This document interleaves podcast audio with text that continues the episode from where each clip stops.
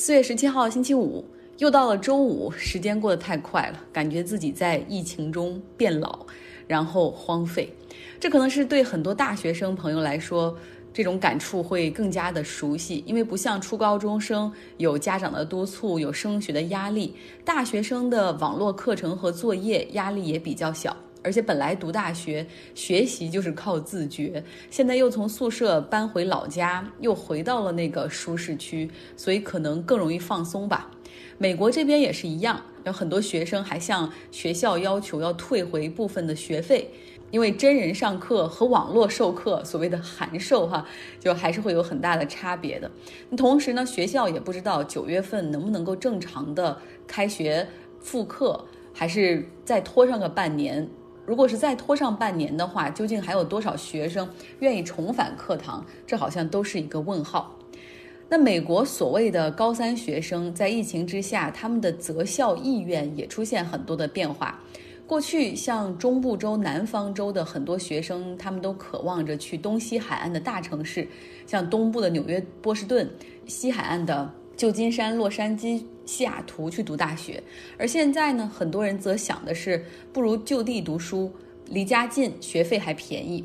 那还有人决定说，今年干脆 take a year off，不读书了，就休学一年，因为大学的体验本来就应该是坐在课堂里，看着教授在讲台上面授记忆，然后和同学们一起做 project，在图书馆里学习。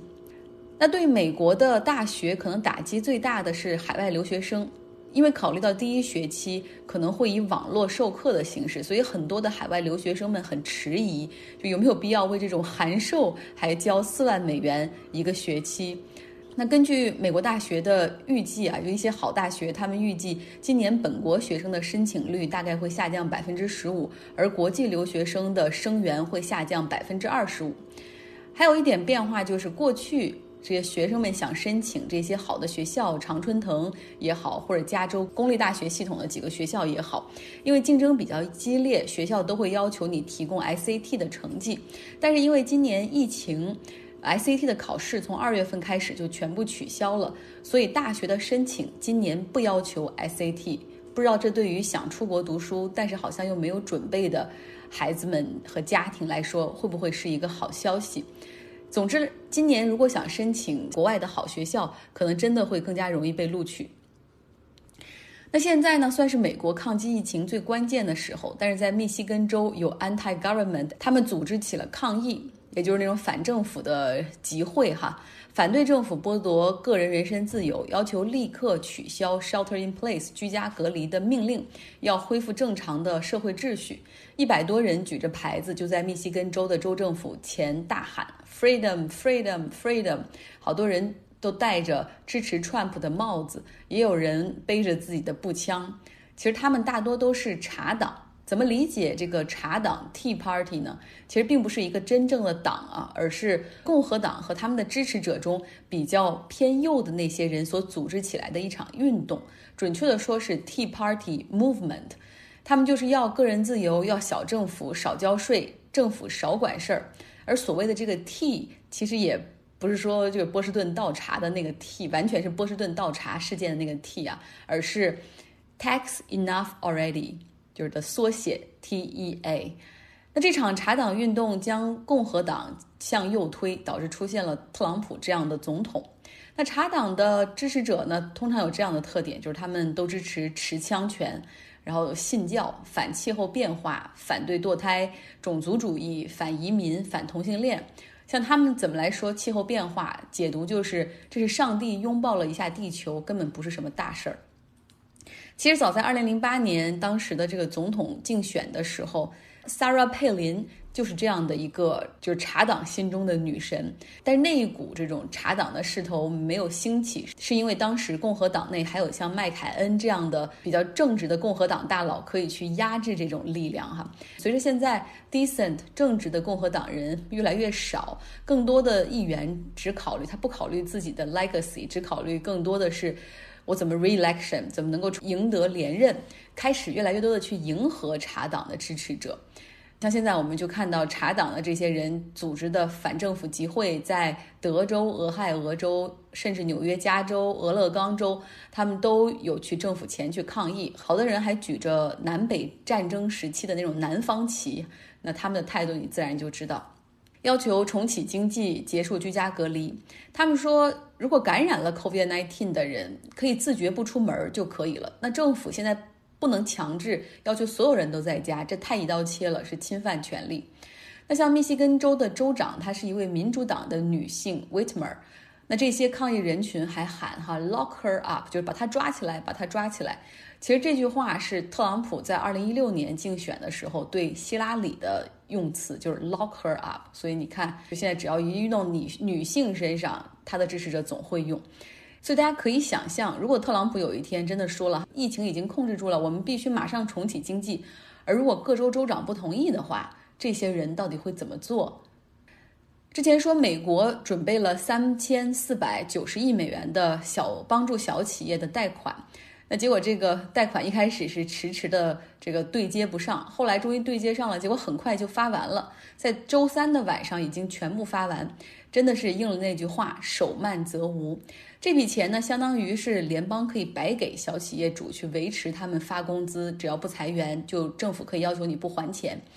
因为经济太差了，这三千多亿美元打下去以后都没有看到一些水花，就还有很多企业需要帮助。财长努钦说会继续和国会的议员开会，争取能够再拨一笔钱，大概是两千五百亿美元，继续来支持小企业。美国在过去四周里已经有两千万人申请了失业救济，哈，所以经济真的很差。那现在国会的议员们，他们怎么这个商量政策和投票呢？他们现在大部分已经从华盛顿 D.C. 回到了他们的选区老家选区。国会立法的话是需要投票的，法案的起草是可以远程来协作完成，但真正到投票的时候该怎么投呢？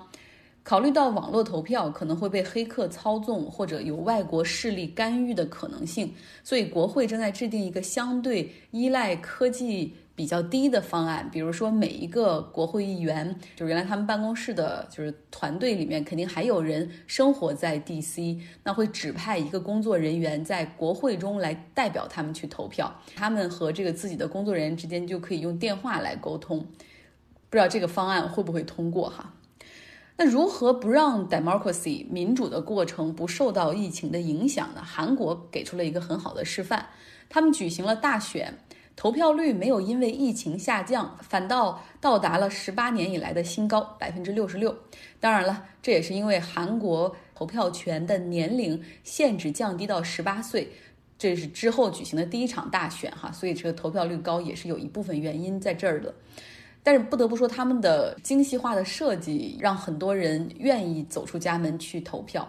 大概有百分之二十六的人是通过邮寄投票和前往提前开放的投票点去投票。提前开放的投票点主要是给这些已经测试成阳性的些感染者和疑似病例，然后让他们有指定的时间提前去投票点去投票，就是。这些在家隔离的感染者不允许乘坐公共交通，但是他们可以步行或者自己开车前往投票，必须佩戴口罩。那到了大规模投票日的当天，韩国大概有一点四万多个投票点，他们都进行了严格的消毒处理，地上有标记，保证人和人之间的距离是一米，就是一米一个标记哈，大家都是按着这个标记来站，口罩人人佩戴。在工作人员处领取选票的时候会被测体温，如果体温超过三十七度五的话，会被带往专门的投票区。选票领取的桌上同时还有 hand sanitizer 这种免洗的洗手液，还有手套。我们经常说韩国人其实很热血，民族情绪会比较高昂，越是困难的时候，好像越有这种家国精神。像一个接受采访的韩国人就说了，说政府为我们做了这么多，我们现在只需要。走出家门，前往投票点就能实现公民义务。我们为什么不做呢？他们的这些投票的经验，我觉得像美国完全可以借鉴。现在美国十一月份要面临总统大选，哈，你说如果特朗普说现在是特殊情况，我们延期推迟，为了保证公共安全怎么办？那这个 democracy 如何实现？说说韩国的这个选举结果，有两点 take away。第一个就是。文在寅所领导的民主党和他的姐妹党在在整个国会中是获得了压倒性的胜利。那韩国国会总共是有三百个席位，文在寅所领导的这个民主党和他们的姐妹党获得了一百八十个席位，可见百姓对他对抗疫情的满意程度还是比较好的。第二个 take away 就是韩国最知名的区、最富有的区，就是那个首尔江南区，他们所选出的议员。是一位脱北的这前外交官泰永浩，他曾经担任朝鲜驻伦敦的外交官，在二零一六年的时候才携家人抵达韩国。当时他说想给两个孩子更好的未来，就是脱北者选上韩国最富有的区成为议员，这也是一件很有意思的事儿。那今天的最后，我们继续请出在德国生活的 Jessica，请她讲讲德国的情况。今天除了疫情之外，还会有一些社会文化方面的事情，请她解读。因为我我就问她哈，说德国真的是一个纪律性很强的国家吗？这种纪律的民族性是怎么形成的呢？昨天下午，德国总理默克尔、副总理、巴伐利亚州长和汉堡市州长进行了一场新闻发布会。其主旨就是关于德国下一步如何开放公共活动。首先，还是要保持良好的社交距离，至少一米半，甚至是两米。学校五月四号开学，但是不包括小学和幼儿园。八月三十一号以前的大型活动还是要全部取消掉。八百平米的商店暂时不营业。这里就八百还是四百进行了激烈的讨论，最终决定是八百平米。末尾还用一句话总结了一下现在德国现在的情况：Deutschland habe sich einen zerbrechen zwischen Erfolg erarbeitet。德国取得了易碎的阶段性的成果。说话是不是很小心翼翼？今天我跟大家探讨一下，德国真的是一个守纪律的民族吗？如果是，那么他是如何做到的呢？呃，我就不分享那些在书上或者说电视上看到的别人家的故事，我就讲几个自己以身试法的例子吧。两个月前，我们收到了房屋公司的一封信，打开以后，里面有一张照片，还有罚款的金额和原因。在德国是需要学习垃圾分类的，比如说生活垃圾，我们叫 bio，塑料包装，还有文件纸、瓶子。嗯，还有一些其他的垃圾要扔到一个集中的地方去。那么重点来了，如果某一天你背着一大袋文件垃圾需要去扔，结果垃圾箱满了，一张纸也放不进去，或者说只能放进去一半你带的垃圾，那怎么办呢？初到德国的我们也许会这样想：那我把剩下的放在旁边好了。但是收垃圾的人过来以后，他会首先把旁边的垃圾进行整理、拍照。这个时候呢，就会发现有某些人的名字和地址，这样就可以追踪到人了。我们一开始是讨论是谁去扔的垃圾，但是后来我们讨论的结果就是阴谋论，有别人也去倒垃圾，然后箱子是满的，把我们的垃圾。给拉了出来，然后把自己的给放进去，因为纸箱的垃圾经常是满的。我们这次被罚了二十欧，像这样的毛病，一般情况下是一次性治愈的，因为下一次去扔的时候就会这样去想，先看看垃圾箱满了没有，然后再去扔，或者说就是带名字和地址的信件呢要进行剪碎，如果满了以后，就一定要背回来。这样的话，大家都比较放心。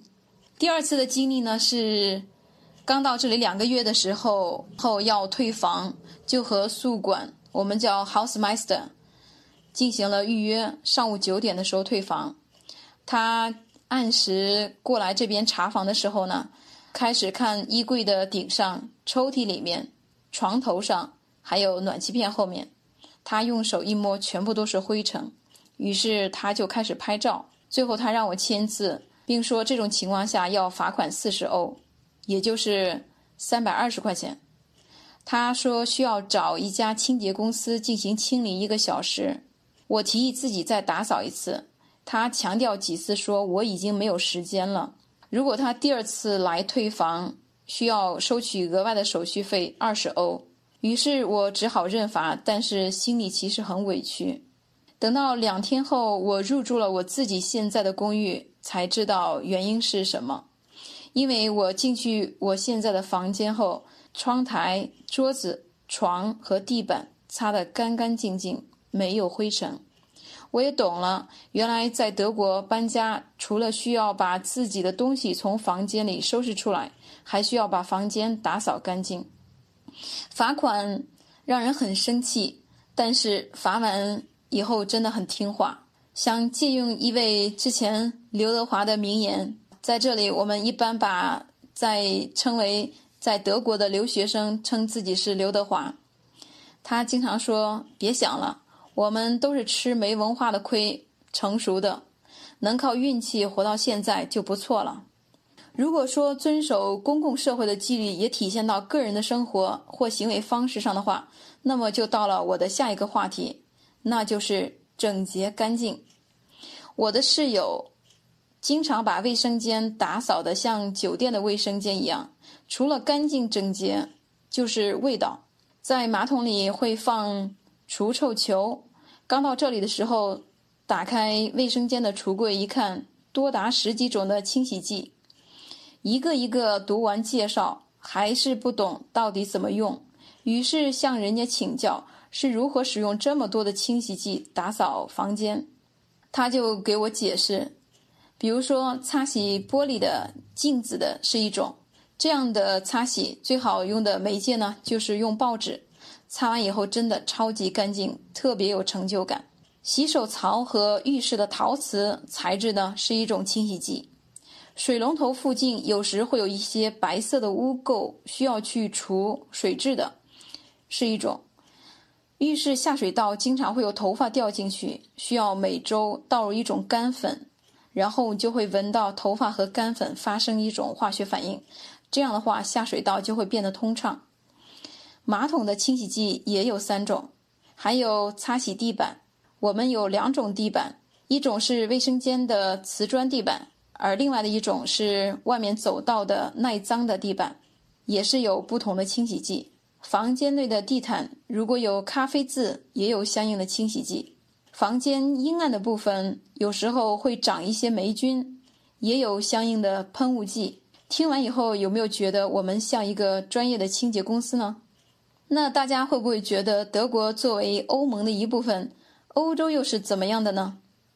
终于在上周看的李光耀《观天下》这本书里面找到了他对欧洲的现状以及将来的描写。他是这样描写的：欧洲拥有悠久的历史，也为现代社会提供了制度文化的保证。但欧洲的高福利国家容易催生懒人，他们申请失业救济金。这样的社会制度还会抑制人的创新性，并且还指出，应该让欧盟里面那些发展不好的国家出局，这样让发展好的国家继续竞争。他还指出，欧洲有一个最大的缺点，那就是它虽然统一了货币，但是并没有统一财政政策。所有迹象都表明，欧洲不可能实现完全的融合，因为他们也无法接受一个财政部长。一个外交部长，一个国防部长，连语言也无法统一，那么在国际舞台上就只能是配角。他在书中还提到一个国家发展好与不好的四个轮子的理论，那就是人口、语言、文化传统和贸易。任何一个因素的好坏都对总体国家的发展有影响。书中分别对中国、美国、新加坡、日本。等其他国家进行了 SWOT 分析，书中并不是含糊其辞的描述，而是给出了一个精确的个人看法。例如，他说，亚洲、东南亚和韩国在经济上会和中国走得越来越近，利益上会变得更加紧密，因为大家都想赶上中国发展的这艘巨轮，错过了就只能边缘化。那今天就是这样，谢谢大家。非常感谢 Jessica，她讲的这个清洁剂的故事，简直是给我也补了脑。之前有朋友离开美国的时候，就送了我很多清洁剂，七八种。我一直以为都只是七八种的功效都是一样，就是清洁剂嘛，只不过是味道不同，所以不好闻的我都扔了，最后只留了一两瓶。现在想想太可惜了。